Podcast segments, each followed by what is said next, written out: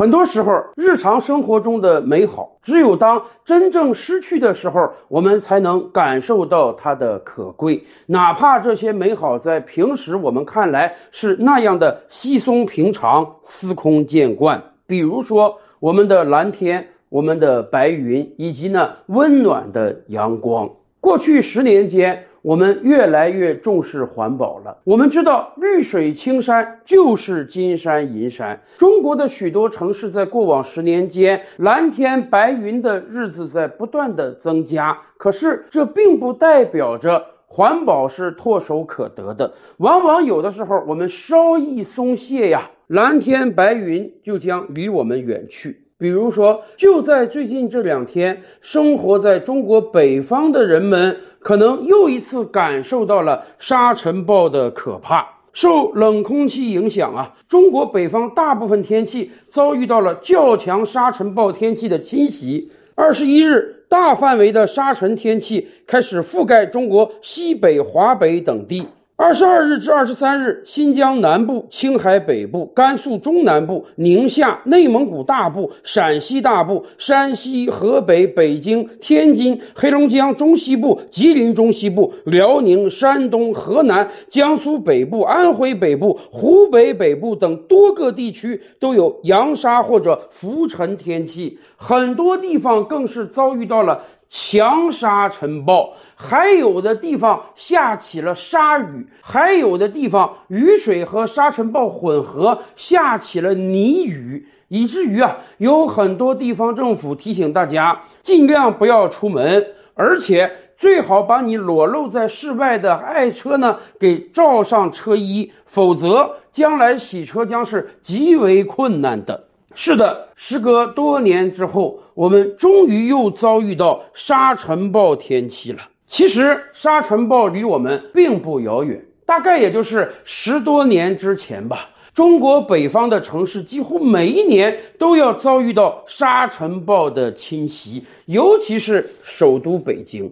我们经常说啊，北京的四季中最美就是秋天，秋高气爽，蓝天白云。天气不冷也不热，是最好的旅游季节。可是，从来就有很多人说，三四月份春光明媚，万物复苏，不也应当是非常好的季节吗？是的，春天本来应当是四季中最美好的。但是，对中国北方很多城市，尤其是对首都北京而言，以往的春天，我们经常遭遇到沙尘暴。大风带来了巨量的泥沙，尤其是总有那么几天啊，你是看不到蓝天，看不到白云，甚至看不到太阳的遮天蔽日的黄沙过来，你仿佛生活在一个昏黄的世界中，而太阳变成了一个小小的发光点，甚至室内的日光灯管都会在昏黄的天气下变成蓝色。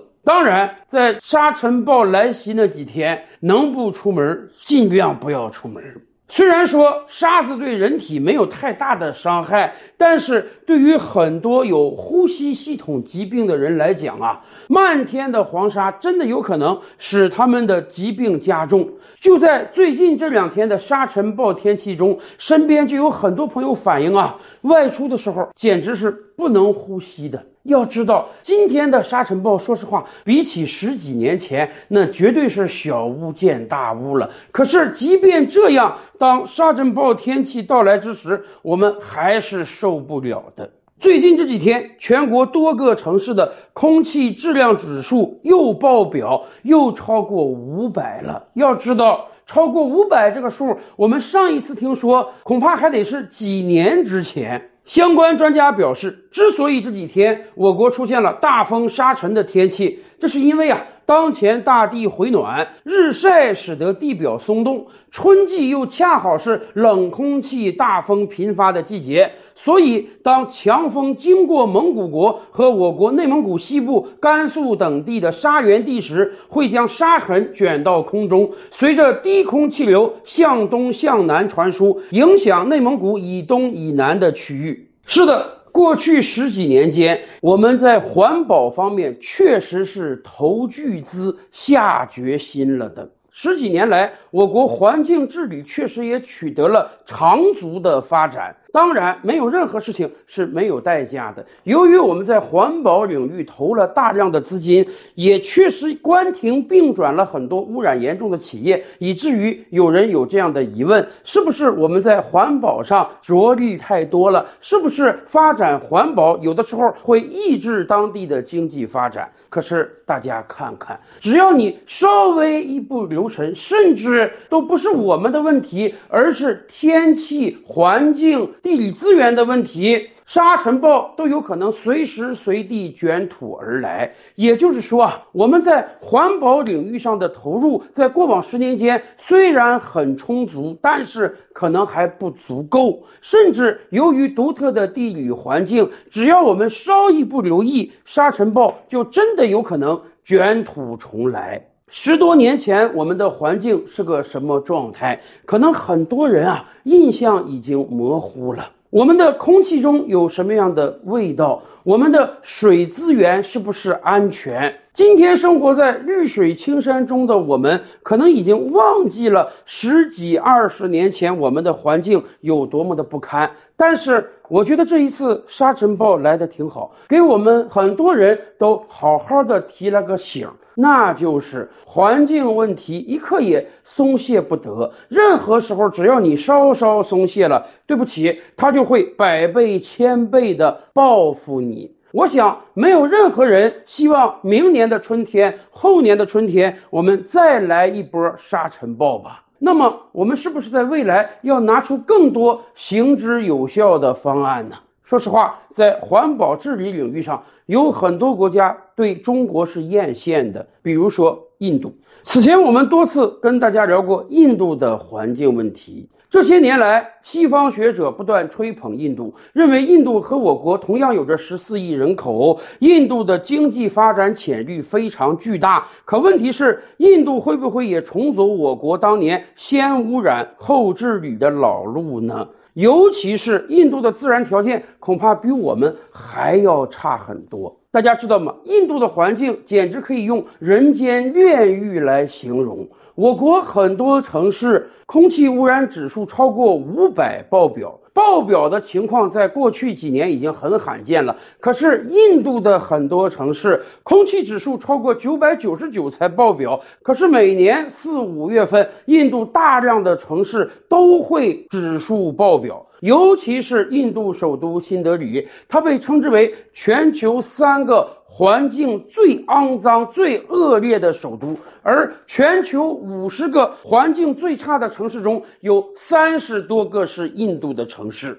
对于中国人而言，我们觉得空气污染就是一个大事儿了，我们不能容忍我们的空气中有这样多的沙尘。可是沙子好歹它没有太多的污染，印度就不一样了。印度首当其冲的是空气污染，印度的空气中都弥漫着一种特殊的味道，以至于啊，前些年有这样一个笑话，说以色列研究了一种毒铀弹啊，这种炸弹中装满了毒铀的气息，专门用于啊。对付那些游行抗议的人群，当有很多人走上街头之时，以色列警方就可以释放这种毒铀弹，短时间内大量恶臭的气体会充斥在空间之中，然后人群就作鸟兽散了。印度警方一听说以色列有这样的好武器，也从以色列引进了一些。然而，真正用于实战的时候，他们才发现这个东西不好用啊！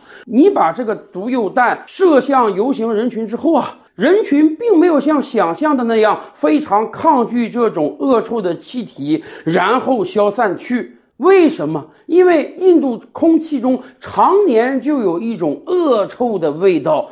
印度老百姓早就习以为常了。所谓“久入鲍鱼之肆，不知其臭”嘛。印度的空气就是肮脏到这个状态，以至于啊，刚刚到印度的外国人，你都得需要一段时间才能适应过来。当然，对于整个印度而言，空气污染只是小儿科，印度还有大量的水污染、固体垃圾污染。尤其是印度的那个水污染，提起印度的母亲河恒河，我想大多数中国人都会流露出会心一笑吧。我们非常清楚恒河到底有多么肮脏，可是大家知道吗？在印度，恒河都算啊比较干净的河流了。印度有非常多的河流上面漂浮着半米高的泡沫。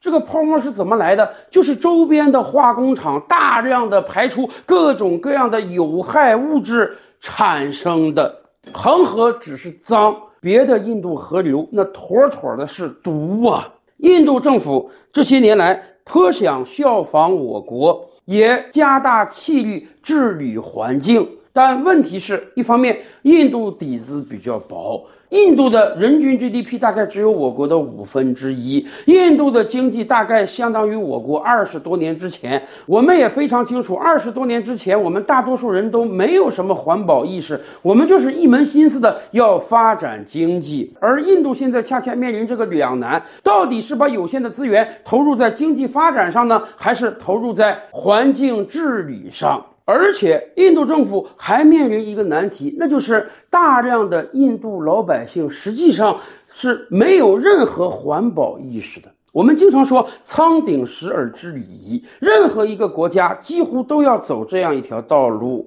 当经济严重落后，老百姓连饭都吃不起的时候，大家当然没有什么环保的概念。河流有多肮脏，空气有多污染没关系，因为我们现在最重要的是把经济搞好，把肚子吃饱。只有当你经济发展到一定状态之后，大家才慢慢建立起了环保意识，才更愿意在。环保方面上投资，才意识到了绿水青山就是金山银山。而大量的印度老百姓，说实话，还处于温饱都不能达到的状态。印度大量农村地区的老百姓连厕所都不用，你怎么能指望他有非常良好的环保意识呢？尤其是相比于我国，印度更像一个散装的联邦。印度中央政府对各地的指导能力有限，到今天为止，印度各邦的税制都还没有统一，所以印度也很难像我们这样万众一心，从上到下都树立了严格的环保意识，愿意在环保领域更多的投资，更多的出力。所以，很显然，对于印度而言，空气、水和固体垃圾的污染还将伴随他们很长一段时间。所以呀，反过来讲，看看印度的现状，看看突如其来的沙尘暴，我们是不是应当有更清醒的认识？那就是在未来很长一段时间里，环保领域的投资和治理千万不能松懈呀！照吕拍案，本回书着落在此。欲知大千世界尚有何等惊奇，自然是且听下回分解。